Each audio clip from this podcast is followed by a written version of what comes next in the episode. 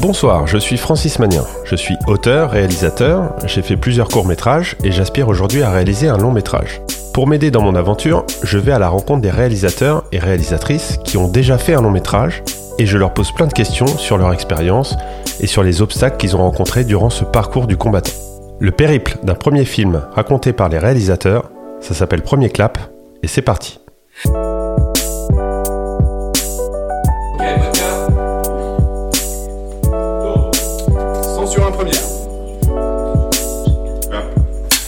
Aujourd'hui, je reçois Benjamin Gage, le réalisateur du film Libre et Assoupi, avec Baptiste Le Caplin, Charlotte Lebon et Félix Moati. Salut Benjamin, comment ça va? Salut Francis, ça va pas mal, merci. Merci à toi surtout d'être venu et d'avoir répondu à mon invitation. Alors on se connaît un peu dans la vie, euh, mais je connais pas vraiment euh, tout ton, toute ton histoire, ton parcours. Est-ce que pour moi et pour euh, les gens qui nous écoutent, tu peux me résumer un peu ton parcours en quelques mots, d'où tu viens, qu'est-ce qui t'a amené au cinéma, etc.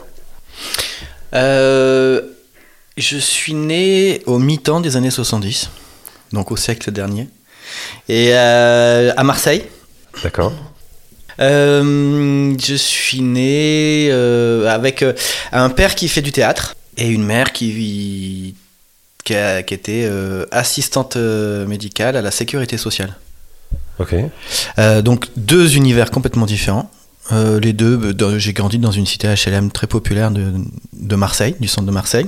Et ce qui était chouette, c'est que j'avais accès à cette double culture euh, de par mon, avec mon père, qui, qui, vient d'une famille très populaire aussi d'Algérie. et dans sa famille, tout le monde faisait du soit à la poste, soit à la SNCF. C'est le seul qui a voulu faire ça. Et j'avais un grand-père qui, lui, qui était employé municipal à la mairie de Marseille, mais euh, qui était un grand cinéphile, il avait plein de cassettes vidéo. Et euh, j'allais souvent faire euh, les mardis soirs, j'allais regarder, j'allais dormir chez mes grands-parents, qui habitaient juste à côté, avec mon cousin, et on regardait la dernière séance. Et avec mon grand-père, vraiment, j'ai nourri ma cinéphilie. Et Eddie Mitchell. Et Eddie Mitchell, bien sûr. Et comment t'es rentré dans ce milieu-là? C'est par l'écriture ou par... Ouais, par l'écriture. En fait, mon père, quand il travaillait à, la Criée à Marseille, qui était, le, qui était un grand théâtre c'était la troupe de Marcel Maréchal, qui est une énorme troupe. Donc j'étais trop content, j'allais assister euh, aux répétitions, je partais en tournée avec eux. Mais c'était pas du tout le même milieu, puis c'était à Marseille, tu vois. Donc. Mais il avait un copain, enfin il y avait un mec qui était bien plus jeune que lui, un peu plus vieux que moi, et euh, qui lui écrivait, qui voulait faire de la mise en scène et tout ça, et qui me disait, euh, et avec qui j'avais sympathisé, puis je lui faisais lire parce que j'écrivais plein de trucs, des nouvelles, des poèmes, des textes, des dialogues, beaucoup de dialogues. Et il me disait, putain, t'écris bien, tu devrais un jour venir à Paris. Et euh, à 22 ans, je l'ai pris au mot. Je suis parti euh, vivre à Paris avec euh, comme prétexte finir ma licence. Et puis un jour, il m'a appelé lui, ce pote là, Nicolas, pour me mettre en pour me dire, il y a, je connais quelqu'un qui cherche, qui, je connais quelqu'un qui connaît quelqu'un qui fait un casting d'auteur. Tu sais, c'était l'époque où il y avait euh, Canal a lancé ses sitcoms H, Blague à part, et le troisième, j'ai oublié ce que c'était avec Chantal Lobby. Et euh, il voulait lancer plein de, de, sitcoms comme ça, tu vois, avant que ça, ça arrive.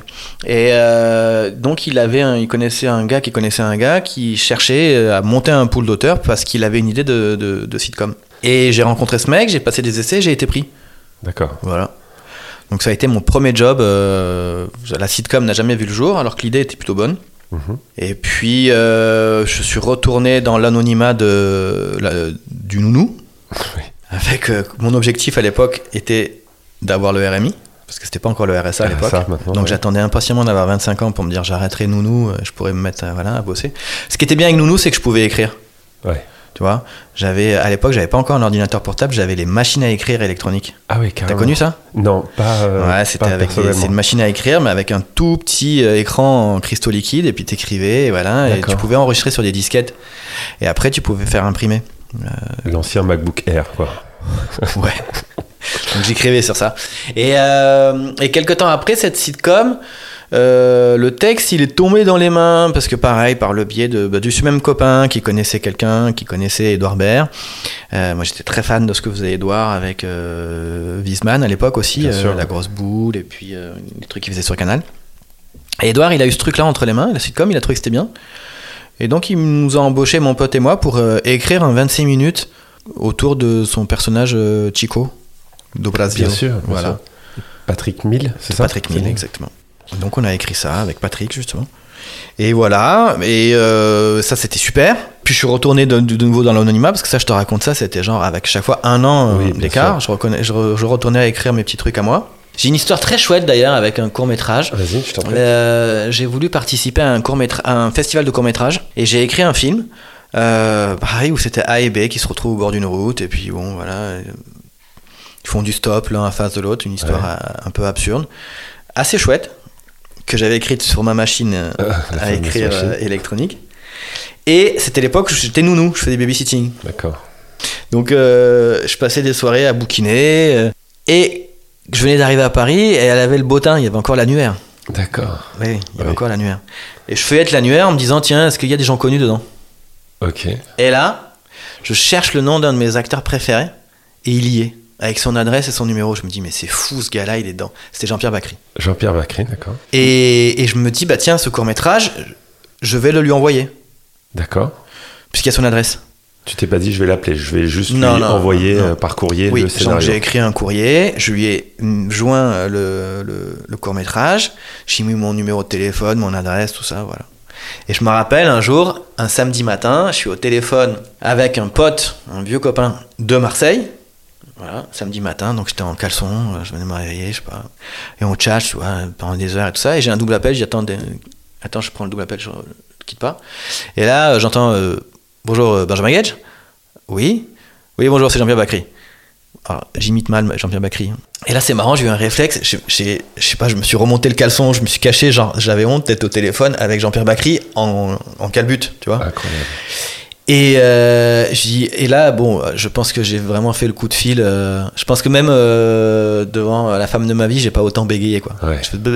C'était ça ma conversation. Il me dit oui, voilà. Alors j'ai bien reçu votre film. J'ai bien reçu votre euh, votre scénario de court métrage qui est très bien, euh, d'ailleurs. Bravo, formidable, belle écriture. Euh, voilà. En revanche, euh, je ne pourrais pas le faire. euh, je rentre en écriture. Ça va être long, donc euh, je préfère pas vous dire euh, que peut-être on le fera plus tard, voilà. Mais en tout cas, merci d'avoir pensé à moi, bravo pour euh, et puis continuer et puis qui sait peut-être qu'on se rencontrera un jour. Moi j'ai pas réussi à en placer une, je bague, ah oui bague. voilà. Euh, bah, mer- fou, merci. génial. J'ai j'ai dit merci, merci de m'avoir appelé, c'est normal. Merci à vous d'avoir pensé à moi. Et il a raccroché. Et c'est un de mes regrets, c'est que Ouais. je m'étais dit un jour, je, quand j'ai fait Libre et Assoupi, mon film, Ouais. je m'étais dit il faudrait que je trouve un rôle euh, pour lui. Et puis euh, bon, j'avais pensé éventuellement euh, au personnage de qui est interprété par Podalides, Mhm. mais qui est mon autre acteur préféré au monde. Bah j'ai voilà, j'ai opté pour pour Podalides, mais je m'étais dit bah je propose j'avais un projet de film après et je voulais absolument bosser avec euh, Jean-Pierre Bacry parce que déjà je, je, je, trouve que c'est un acteur extraordinaire, un, un auteur extraordinaire et puis ce qu'il a fait ce jour-là était fou.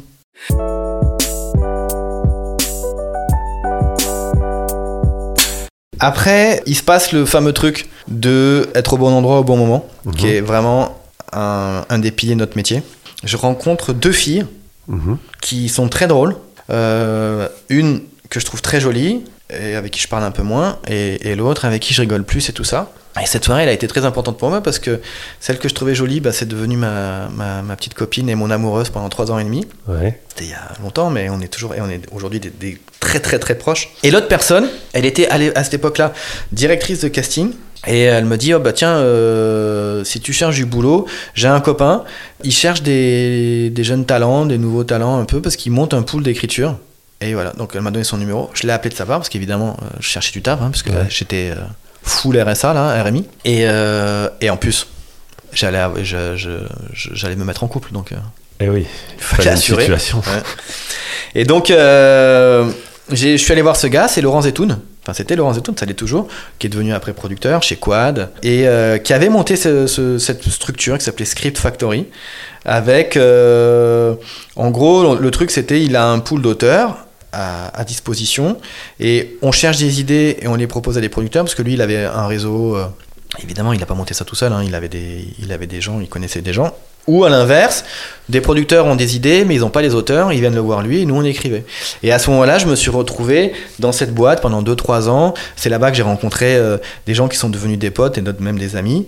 Euh, Romain Lévy, euh, réalisateur de Radio Star, Gangsterdam, Philippe Mechelin, qui était un auteur des Guignols, du Burger Quiz première époque, Mhm. puis longtemps des Guignols, euh, Prête-moi ta main, Les Tuches, le futur Astérix.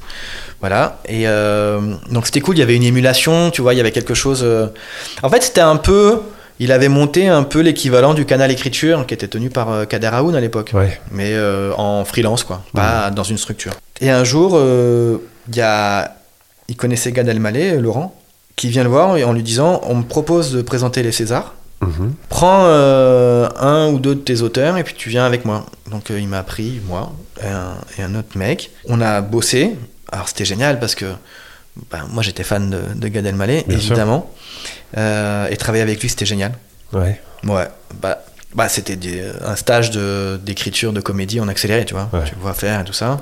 Ça s'est bien passé. Donc l'année d'après, ils lui ont redemandé de faire la prod, lui a redemandé. Et donc il est reparti avec moi et, et Laurent encore.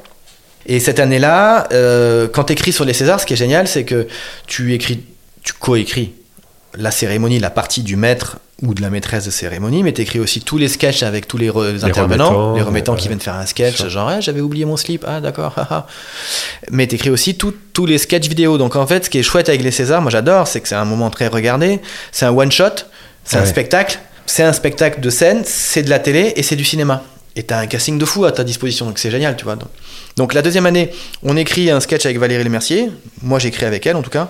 Ça se passe bien, on s'entend bien. Je la recroise à Cannes, où moi, je bossais sur le Grand Journal euh, pour des pastilles humoristiques. Elle me demande de, de l'aider à écrire. Elle devait remettre un prix avec Lambert Wilson Ouais.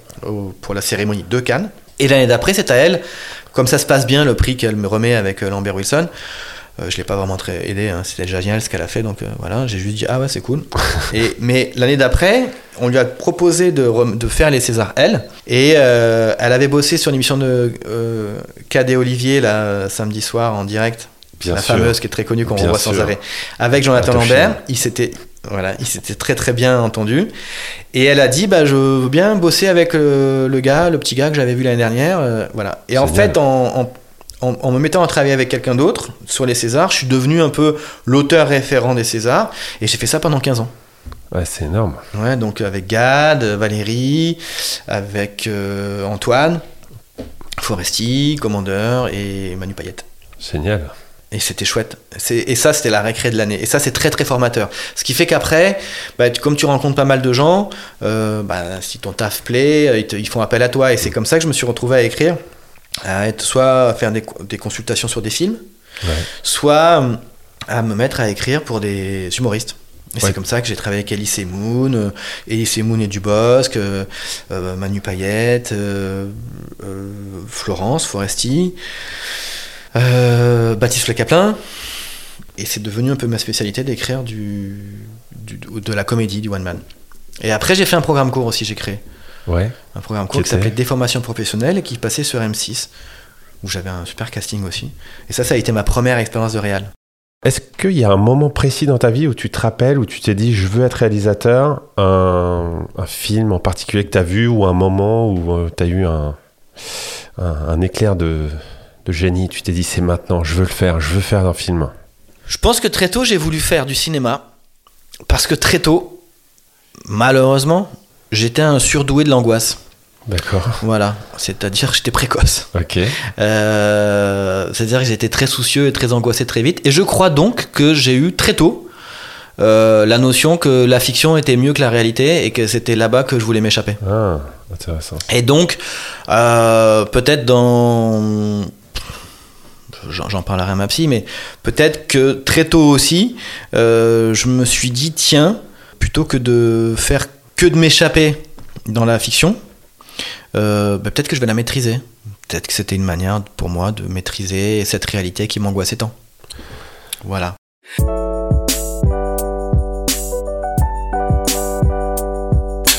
Un jour, j'ai coécrit un film qui était produit par Gaumont. Mhm. Ils ont bien aimé. C'est un film qui s'appelle euh, Il reste du jambon, réalisé par euh, Anne de Petrini. Anne de Petrini, ouais. Ils aimaient beaucoup le scénario. Et donc, et, et après le, le film. Euh, et euh, ils m'ont dit Ouais, on sait que tu as envie de réaliser. euh, tu veux pas venir nous voir? Donc j'ai dit oui. Euh, ils m'ont dit bah, Surtout, on pense à toi pour quelque chose. D'accord. Alors évidemment, dans une volonté euh, absolue de réussir, je, je suis pas allé. Donc ils m'ont rappelé, genre trois mois après, en me disant Bah, tu sais, on aimerait bien te voir, on a un truc à te proposer. Donc je suis allé. Et ils me proposaient l'adaptation d'un bouquin. Et je leur ai dit Écoutez, moi, mon premier film, j'ai pas envie que ce soit une adaptation. Ouais, Euh, ouais. J'ai envie que ce soit un truc un peu perso, un sujet. J'ai un sujet d'ailleurs. Et il me dit Ah, d'accord, et qu'est-ce que c'est? Je leur pitch mon idée. C'était Christophe Riandé, euh, à ce moment-là, à, qui j'avais affaire, et qui me dit Ah, bah c'est super, j'aime bien, j'aime beaucoup. Eh ben, tu sais quoi? Euh, Fais-moi deux pages là-dessus, tu reviens me voir, et si ça ressemble tes deux pages à ce que tu viens de me dire, on te signe, on part en développement. Moi, je me dis Calons. D'accord. Mais en partant, je lui dis Tiens, fais voir quand même le bouquin euh, pour lequel euh, tu pensais à moi, enfin qui t'a fait penser à moi, parce que je suis surpris de voir. euh, Et je prends le bouquin, c'est un bouquin qui s'appelle Libre, seul et assoupi. Et quand je le lis, euh, vraiment comme ça, pas curiosité, je me rends compte que ça fait un écho assez fou avec une partie de ma vie, c'est-à-dire la partie de ma vie quand je suis arrivé à Paris Ouais. Que je- comme je disais tout à l'heure, que j'attendais euh, impatiemment le RSA et que j'étais un, un handicapé de la vie, que j'avais, j'étais terrorisé par la vie, je faisais rien, je voulais pas. Je m'étais dit à cette époque-là, euh, c'est ce que je fais dire à mon personnage d'ailleurs, c'était que euh, c'était quelque chose que j'avais réalisé en psychanalyse, en séance psychanalyse, c'est que euh, de même que le meilleur moyen de pas échouer, c'est de rien tenter. Mhm. eh ben, moi, je crois que je m'étais dit le meilleur moyen de pas mourir, c'est de pas vivre. Ouais. Je reste sous le radar et éternel les gars. Sauf que un jour, je me suis dit, j'ai mis du temps, hein, bien après toute cette période, tu vois. Un jour, grâce à la psychanalyse, je me suis dit, non seulement je vais crever comme tout le monde, mais en plus, si je continue comme ça, je me serais bien fait yesh, quoi. tu vois Donc, je me suis dit, non, faut, allez, faut vivre. Ouais. Et là, oui, je me suis mis à vivre et à avoir des histoires et c'était très cool. Et voilà, je suis sorti un peu de ma léthargie. Mais c'est pour ça que, vu que c'est ce que racontait un peu le livre, cette histoire de ce personnage qui fait un choix, lui, de, de d'oisiveté. Oui. Parce que c'est pas la paresse. Non, pas- non, bien sûr. En tout cas, moi, dans le film, euh, c'est ce que je voulais Ouais, pas du tout. ouais, c'est de l'oisiveté, c'est pas de la paresse. C'est un choix de vie. Mais c'est aussi parce que euh, moi, en tout cas, j'y ai injecté ça. C'est ce que j'avais compris, en tout cas, du livre. Et c'est surtout ce qui, moi, s'était passé. C'était une peur de vivre. Donc, tu fais rien, tu bouges pas. Ouais. Tu vois, voilà, tu lis, tu t'évades. Tu vois, cette fiction, là, voilà. C'est ce que fait mon personnage dans le film. Euh, et donc, je les ai rappelés en disant, ben, écoutez, tu savez quoi, le truc que je vous ai pitché qui te plaît, on va le mettre de côté, j'adore le bouquin, je veux bien le faire. Parce qu'en plus, je trouvais ça fou que euh, Gaumont veuille faire un film sur euh, un gars qui fait rien. Et oui, c'est fou. Je me disais, waouh, c'est audacieux. C'était mon rêve.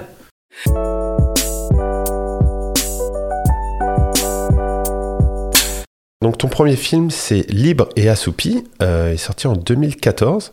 Est-ce que, euh, voilà, pour les gens qui l'ont pas vu, tu peux nous resituer un peu l'histoire en quelques mots? De quoi s'agit-il? C'est l'histoire d'un personnage qui s'appelle Sébastien, qui a fait euh, 1000 cursus euh, universitaires en même temps. Ouais. et qui annonce à ses parents en Bretagne, il vit en Bretagne, qu'il a envie de prendre une année sabbatique parce qu'il sait pas, il sait pas ce qui, son père quand tu lui demandes qu'est-ce que tu veux faire plus tard, il sait pas quoi répondre à cette question. C'est une question effectivement qui est très angoissante. Et ses parents le foutent à la porte en disant bah écoute euh, année sabbatique ça ça passera pas chez nous euh, ça suffit. Donc il se retrouve à partir à Paris parce qu'il a une copine euh, euh, de fac qui lui propose de venir euh, co-louer avec lui. Et il y a un autre mec dans un bel appart, euh, un peu bourgeois, à Paris. Et, euh, et là, on lui, on lui dit qu'il va devoir peut-être trouver euh, de l'argent pour payer ce loyer. Et il va s'inscrire au RSA. Et puis c'est ce garçon qui essaye de ne rien faire, non pas par paresse, comme je le disais tout à l'heure, mais plus par, euh, par philosophie de vie, par, euh, parce que c'est un oisif. Il, lui, il se dit que euh, il préfère rêver sa vie que la vivre. C'est ça son, son credo. Moi, ça m'étonne énormément que cette idée, que l'idée d'adapter ce, ce roman vienne de Gaumont, quand on voit que c'est un, comme tu disais tout à l'heure, c'est un, enfin, il y a, y a, c'est pas un high concept. Il y a, en plus, on va en parler après du casting, mais il y a pas, enfin, c'est des acteurs euh, jeunes qui montent, mais qui sont pas, il y a pas d'énormes stars. Je me dis même aujourd'hui, est-ce qu'on pourrait faire un film comme ça? C'est fou, est-ce que ça se produirait? Toi, ça t'a ça t'a excité ça de dire tiens, bah, je peux raconter une histoire euh, euh, voilà, plus subtile, plus tendre, plutôt qu'avoir un, gros concept ou... Alors, il y a plusieurs choses dans ta question. Euh, la, la première, c'est que euh, quand ils m'ont proposé le film, ils m'ont dit ouais, il y aurait de quoi faire un mélange entre l'auberge espagnole et euh, les beaux gosses. D'accord. Donc eux, ils avaient un concept en tête. D'accord. Sauf que moi, je suis parti sur quelque chose. Je, je les ai prévenus que j'allais pas faire une grosse comédie parce que je voulais en faire quelque parce que ça me parlait Ouais. et donc je me le suis très approprié. Même le, le bouquin, j'ai gardé euh, les grandes lignes, enfin les, les- les trois mouvements, mais sinon après je l'ai très librement adapté. Tu Ouais. vois, je l'ai euh, personnalisé Euh, à ma vie. Ouais. Tu vois. Et Gaumont, je pense qu'ils ont été peut-être un petit peu surpris que je parte autant du côté un peu plus auteur, même si ça reste un film mainstream, que tu vois que voilà, je pense qu'ils auraient préféré que je fasse quelque chose de un peu plus potache, Ouais, sans le couleur, sans, sans, sans le côté négatif. Non, hein. non, je bien suis sûr, pas sûr. dénigrant avec le mot potache, hein. Mm. mais je pense qu'ils ils s'attendaient à quelque chose avec plus de gags et de de- d'aventure de, ces de ces Mm. glandeurs. Alors que moi, j'avais envie d'aller un peu plus au sens propre du côté glande, c'est-à-dire montrer. Et encore, je trouve que, tu vois, quand je, je- quand je repense à mon film, je me dis que je lui fais faire trop. J'aurais dû être encore plus radical. Ouais. Ah ouais, tu. Ouais. tu Mais parce que c'est super difficile. hein. Comment on fait pour un auteur, un scénariste, de d'écrire une histoire sur un personnage qui veut rien faire?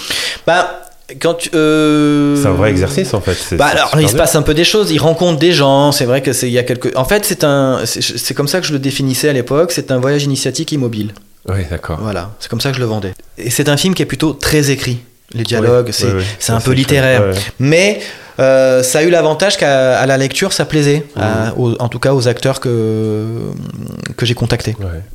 Euh, et, je me disais aussi qu'il fallait peut-être un petit peu compenser cette inaction du film par un verbe un peu haut, Ouais, d'accord. Voilà. Ouais. tu vois. Moi, je suis très très fan des, des films de Blier, Oui. Bertrand. Très. Je trouve que c'est un auteur majeur et un, réalisateur majeur. C'était extraordinaire. Et on retrouve un peu. euh, bah, D'ailleurs, dans le film, je lui fais carrément une référence et un Bien hommage. sûr, il y a une réplique. euh, Voilà, on n'est pas bien là, euh, des contre-aidés, du gland, tout ça, voilà. Et effectivement, à la fraîche. Et je trouvais qu'il y avait quelque chose un petit peu. Euh, qu'il y avait moyen de faire un, un peu un film à l'habillé, c'est-à-dire des rencontres un peu Mhm. inattendues, un peu absurdes. Voilà, après moi, c'était dans un cadre un petit peu plus cadré, justement, normal, Ouais, ouais. que là où Oublié partait. Euh, donc non, euh, c'était pas difficile euh, d'écrire quelque chose où il se passe rien. D'ailleurs après, il y a des gens qui ont trouvé qu'il se passait trop peut-être par rapport au sujet. J'en fais partie, je me dis que j'aurais peut-être dû être un peu plus radical. Il y en a qui trouvaient que c'était qu'une succession de, de scénettes et Ouais. qu'il n'y avait pas de scénario. Après, c'est chacun. c'est- Chacun, oui, hein, chacun voit son truc, tu vois. Il y en a qui ont trouvé que c'était un film euh, de gauche, il y en a qui trouvent qu'au contraire c'est un film très de droite. Et par rapport au casting, parce que dans ta question tu me disais comment on monte un film pareil, bah déjà parce que c'est Gaumont qui te le demande, donc c'est un peu plus facile, parce Ouais. qu'ils sont producteurs et distributeurs, donc tu gagnes quand même déjà une étape. Ouais. Et je me permets de te corriger, à l'époque, pour, des, pour, une, pour, pour une équipe d'acteurs de, d'acteurs de 25 ans, franchement j'avais des, des acteurs qui étaient un peu en vue. Oui, oui, bien sûr. C'est vrai que j'ai mon Pour leur âge d'aujourd'hui, mais Pour leur âge, tu vois, à ce moment-là, leur statut, il était hyper important. Ouais, Charlotte Lebon, Charlotte Labon, Canal. bah, c'était la, ouais, c'était l'actrice que tout le monde voulait. Ouais. Baptiste, c'était le mec qui explosait sur scène et que voulait. Et Félix venait de faire, euh, euh, je crois que c'est Télé Gaucho, et, euh, et il était formidable dedans. Et, euh, et d'ailleurs, aujourd'hui, il continue à avoir une carrière sûr, extraordinaire, tu vois. D'ailleurs, les trois, ils ont des belles carrières. Ils ont, ils ont, Charlotte, elle fait plus de dessins maintenant. Elle, je crois qu'elle a réalisé un film. Et, euh, et voilà, donc euh, non, non, en fait, j'avais, j'ai eu la chance, j'ai- réussi, c'est ce qui a plu aussi au final quand même à, à- ben, au- parce qu'après, tu sais, il n'y a pas que les distributeurs et les producteurs, hein, tu as des diffuseurs, Eh oui. T'as les chaînes, t'as les. Voilà. Et ce casting-là, il était plutôt malin et il a plu parce qu'il était ce qu'on appelle bankable. Je vais juste revenir sur quelque chose par rapport à l'écriture. Euh, tu dis qu'à force de d'écrire sur le projet des autres, et ça te pousse à vouloir aussi euh, défendre ton propre projet, Mhm. qui est vraiment euh, le tien, même si c'est une adaptation. On a, t'as, t'as adapté de façon très personnelle, avec beaucoup de choses de, de toi dedans. Est-ce que c'est pour ça, du coup, que tu as écrit euh, seul? T'as écrit seul le- Oui. film, j'ai l'impression. Et, et pourquoi euh, pas avoir euh, pris euh, quelqu'un euh, euh, qui aurait pu venir t'aider, comme toi, tu as aidé d'autres à, à raconter leur histoire? Alors, je pense qu'il y avait un petit peu d'orgueil. Mhm. Pourtant, j'ai pas d'orgueil mal placé. Et aussi un côté pratique. Euh, le côté pratique, c'est qu'il y avait déjà un bouquin. Donc, au niveau de la structure, je sa- il y avait déjà. C'est comme si je dialoguais avec un autre euh, scénariste. Ouais. il y avait ce livre. C'était quand même des étapes en moins à faire, tu vois. Mm. Mon producteur m'a dit, bah écoute, on va pas faire le séquencier, le synopsis, on le connaît, le bouquin, on connaît Oui. le sujet, donc il y avait déjà quelque chose. d'une part, et d'autre part, le- je parle un peu d'orgueil, même si c'est un peu exagéré, c'est parce que je crois que j'avais justement, j'avais, j'en avais pas marre, mais j'étais tellement content de me retrouver seul avec mon projet à Ouais. moi et de parler de moi que je me suis dit non, je vais pas prendre quelqu'un. Et dans ces cas-là, je connais pas du tout comment ça se passe, l'adaptation. euh, Est-ce que euh, l'auteur du livre, est-ce qu'il a un droit de regard ou est-ce que tu as des échanges avec lui ou pas du tout et, euh, Non, non, pas le du film tout. en salle et il découvre comme tout le monde. Non, non, non, non, pas du tout. Alors, euh, du- alors pour euh, Romain Monnery, puisque c'est lui l'auteur du, bouquin, c'était particulier parce que je crois qu'il était tellement content et surpris que le bouquin ait été adapté que lui, Mhm. ça, voilà, il était content dans le sens où il m'a, il m'a laissé. Je crois de toute façon que quand tu, à, à moins que le, que les, que dans les contrats, se- dans les contrats se soit stipulé, je crois que les, les auteurs, une fois que euh, les droits sont vendus, Oui, ils peuvent rien que- dire, ouais. à part être pas contents. Mais c'est pour ça d'ailleurs qu'il y en a qui disent que euh, adapter, c'est trahir. Ah oui, Et c'est vrai. Il était plutôt content de. Je, je lui ai envoyé le scénario fini. d'accord, ok. Il a trouvé ça très chouette. Il a trouvé que c'était bien dans l'esprit de, de ce qu'il avait écrit. Il était très content. Il a trouvé ça très bon. Ah, c'est chouette. Euh, et on, avait, on s'était même revu après le film et tout ça. Je l'avais invité à l'avant-première. Il était venu. Il a aimé le, le, le film. Ça lui a fait bizarre. Il m'a dit de voir un peu ses persos comme ça qu'il avait écrit parce que lui c'était un peu le personnage aussi, un doux rêveur comme ça. Euh, donc non, j'ai écrit tout seul et le, non, l'auteur n'a pas de, il vient pas Ouais. mettre son nez dedans.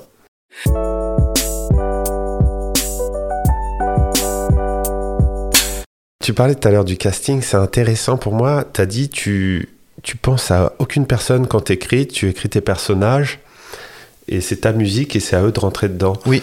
Et du coup, quand tu écris euh, tel et tel personnage, tu les, tu les définis, mais tu penses pas à, à des acteurs, c'est ça? Non, pas du tout. Et quand arrive le moment du casting, quand même, du coup, c'est à ce moment-là que tu te poses la question? C'est Bah, quand tu à... Ouais, quand euh, la, question du casting. Alors, il se trouve que Baptiste, euh, euh, Félix, je le connaissais pas. Baptiste non plus. Je connaissais Charlotte. D'accord. Paradoxalement, je, Charlotte, elle m'avait dit, oh, on était très potes. Elle m'a dit, est-ce qu'il y aura un, j'aimerais bien jouer dans ton film. Mm. Mais elle, elle savait pas, enfin, quand je lui ai dit que j'étais en train d'écrire un film. Mais il n'y avait pas de perso pour elle à ce moment-là. Je lui ai dit, écoute, il n'y a pas de personnage très intéressant, donc euh, franchement, non, ça sert à rien.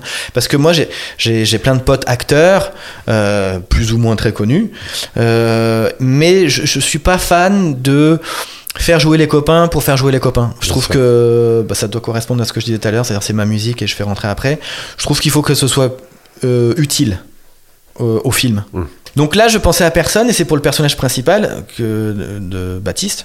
J'ai une amie qui est productrice de, de, de One Man, de spectacle, qui m'avait dit Oh là là, il faut que tu ailles absolument voir Baptiste Le Caplin sur scène. Euh, il jouait à ce moment-là son premier spectacle. Et on commençait un peu à en parler, un peu, tu vois. Et bref, et donc elle m'a dit Tu devrais aller voir parce que je pense que ça te plairait beaucoup, c'est ton univers Hmm.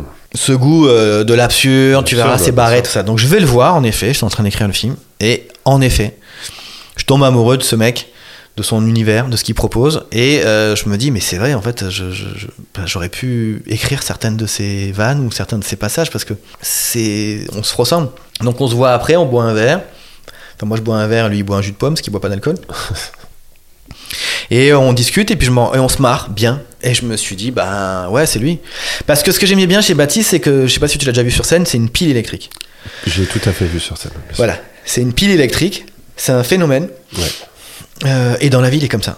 Moi, je me suis dit à cette époque-là, tiens, comme je voulais que mon personnage soit, un oisif et non pas une grosse feignasse, Ouais. je, je trouvais que c'était intéressant de prendre quelqu'un qui, dans sa vie, est l'opposé d'un paresseux.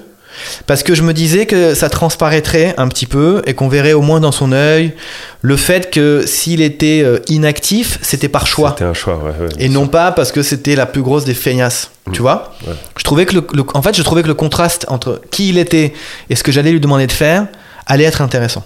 Voilà, c'est ça qui m'a motivé. Et en écrivant après, euh, bah, j'ai développé le personnage d'Anna. Ouais. Et un jour, j'ai dit à Charlotte, bah finalement, en fait, je crois que j'ai quelque chose à te, pro- à te proposer. Parce qu'en plus, je trouvais que ça, c'était pas mal. euh, pour la même raison, elle, elle est, très, elle est pleine de fantaisie, pleine de douceur, de poésie. Charlotte, elle est très très drôle et puis elle a une énorme fantaisie très poétique. Je trouvais que c'est intéressant de la mettre, elle aussi, dans le personnage de, encore, là aussi, un contre-emploi, c'est-à-dire quelqu'un qui est plutôt carré, Ouais. qui demande que ça à, à, à vivre de la fantaisie, ce que va lui apporter le personnage de Ouais. Sébastien, Baptiste Le Caplin. Voilà. Et enfin, euh, Félix, qui euh, joue un idiot. Enfin, Je- non mais idiot pour moi c'est Un un idiot c'est- attachant. c'est très noble comme mot pour moi idiot euh, c'est c'est la version poétique de la connerie Euh, c'est-à-dire euh, c'est- tu vois c'est pas comme un, un con ou un imbécile un idiot Ouais. et euh, il y a une grande tradition du, du bel idiot je trouve au cinéma Gilles Mhm. Lelouch dans Ma vie en l'air il était génial ouais.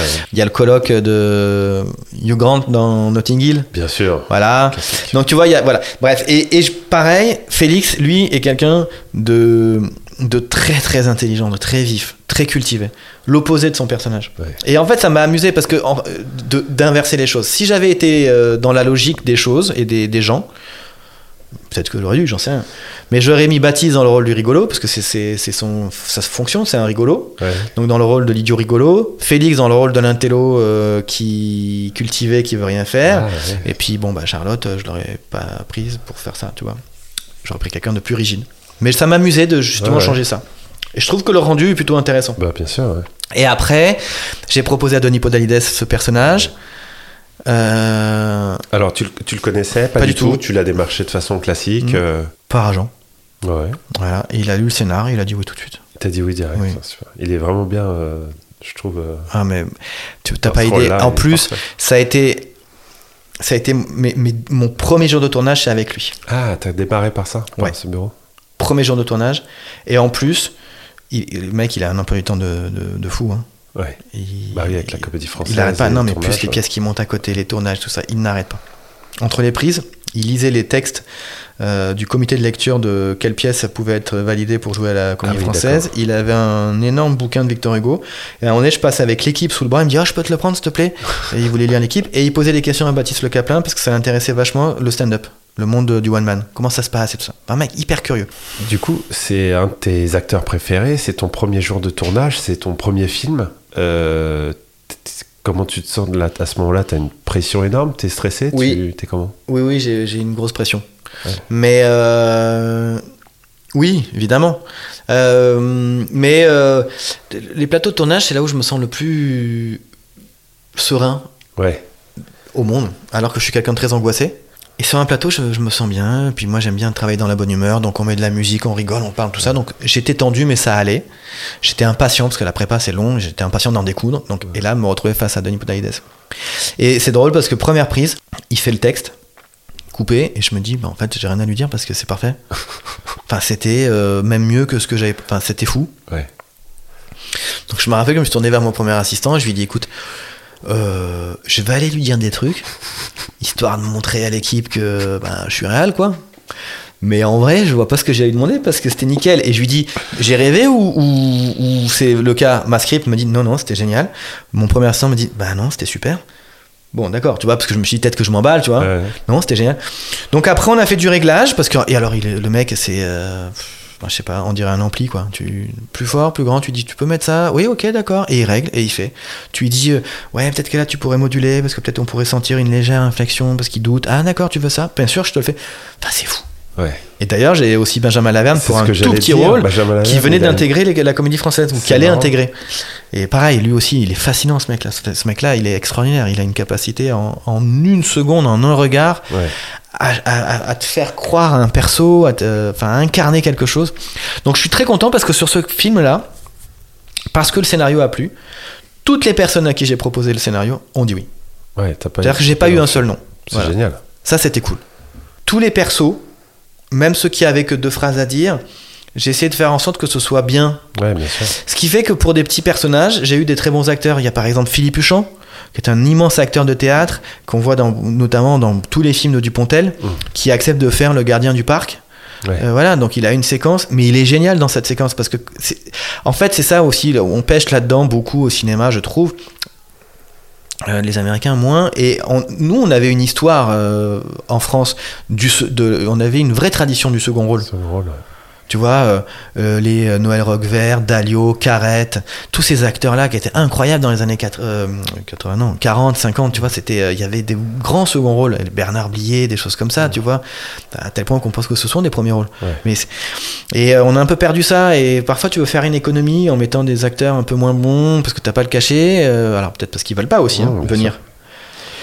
Et t'as une scène un peu moins bien. Là, j'ai eu du bol, tu vois, j'ai quand même Elisabeth Vitali aussi qui vient pour faire euh, une scène. Euh, c'est- quand même chouette d'avoir euh, eu la chance de travailler, Jean-Yves Berthelot, pour chaque rôle, d'avoir des personnages, des, acteurs très bons.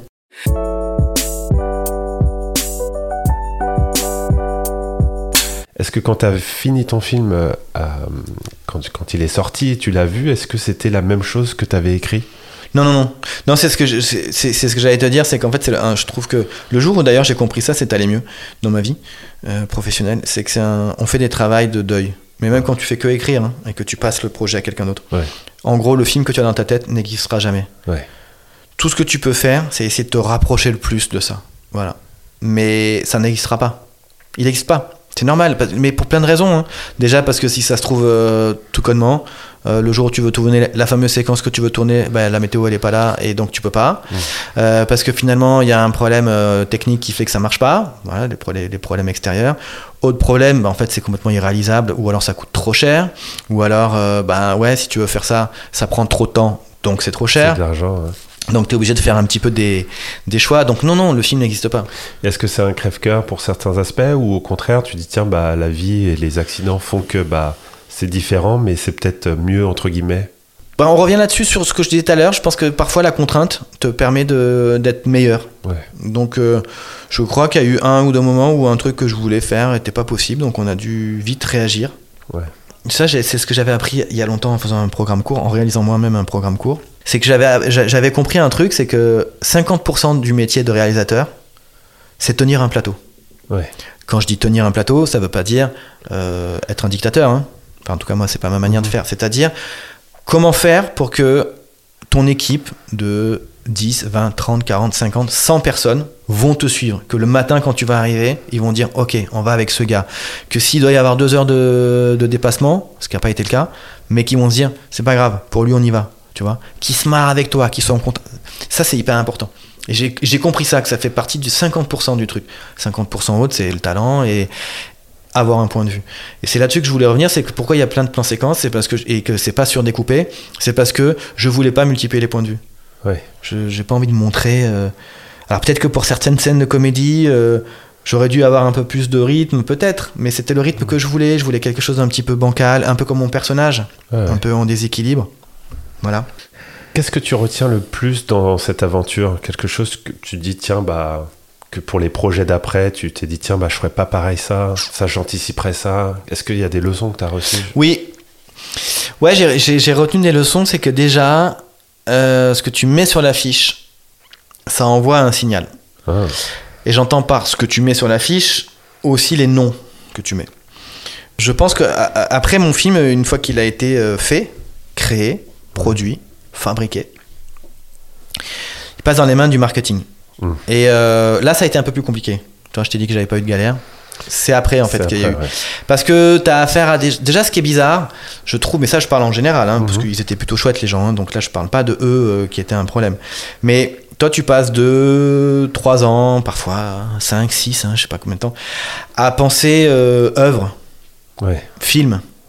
Et tout à coup, tu es épuisé parce que tu finis ton tournage, ton montage, t'en peux plus. Tu vois, quand t'arrives à la fin, nerveusement, ça y est, t'es fatigué, tu vois, c'est c'est éprouvant quand même. Ouais. enfin. Et au pire moment de, de, de- de la construction, de la fabrication, de la création du film, tu tombes sur des gens qui te parlent de produits. Ouais. Voilà. Et qui t'emploient des mots que tu maîtrises pas. Et, et c'est la première fois aussi que tu, as, que tu es face à des gens qui savent mieux que toi ce qu'il faut faire. Alors ils ont peut-être raison, parce que moi j'ai pas d'études de marketing, mais il y a des trucs qui te semblent un petit peu quand même parfois euh, évidents, tu vois, qu'il y a des choses qu'on aurait dû faire, qu'on n'a pas faites. Ce que je veux dire par ce que j'ai appris, les noms, tout ça, c'est qu'en effet, peut-être que je regrette pas mon casting. hein.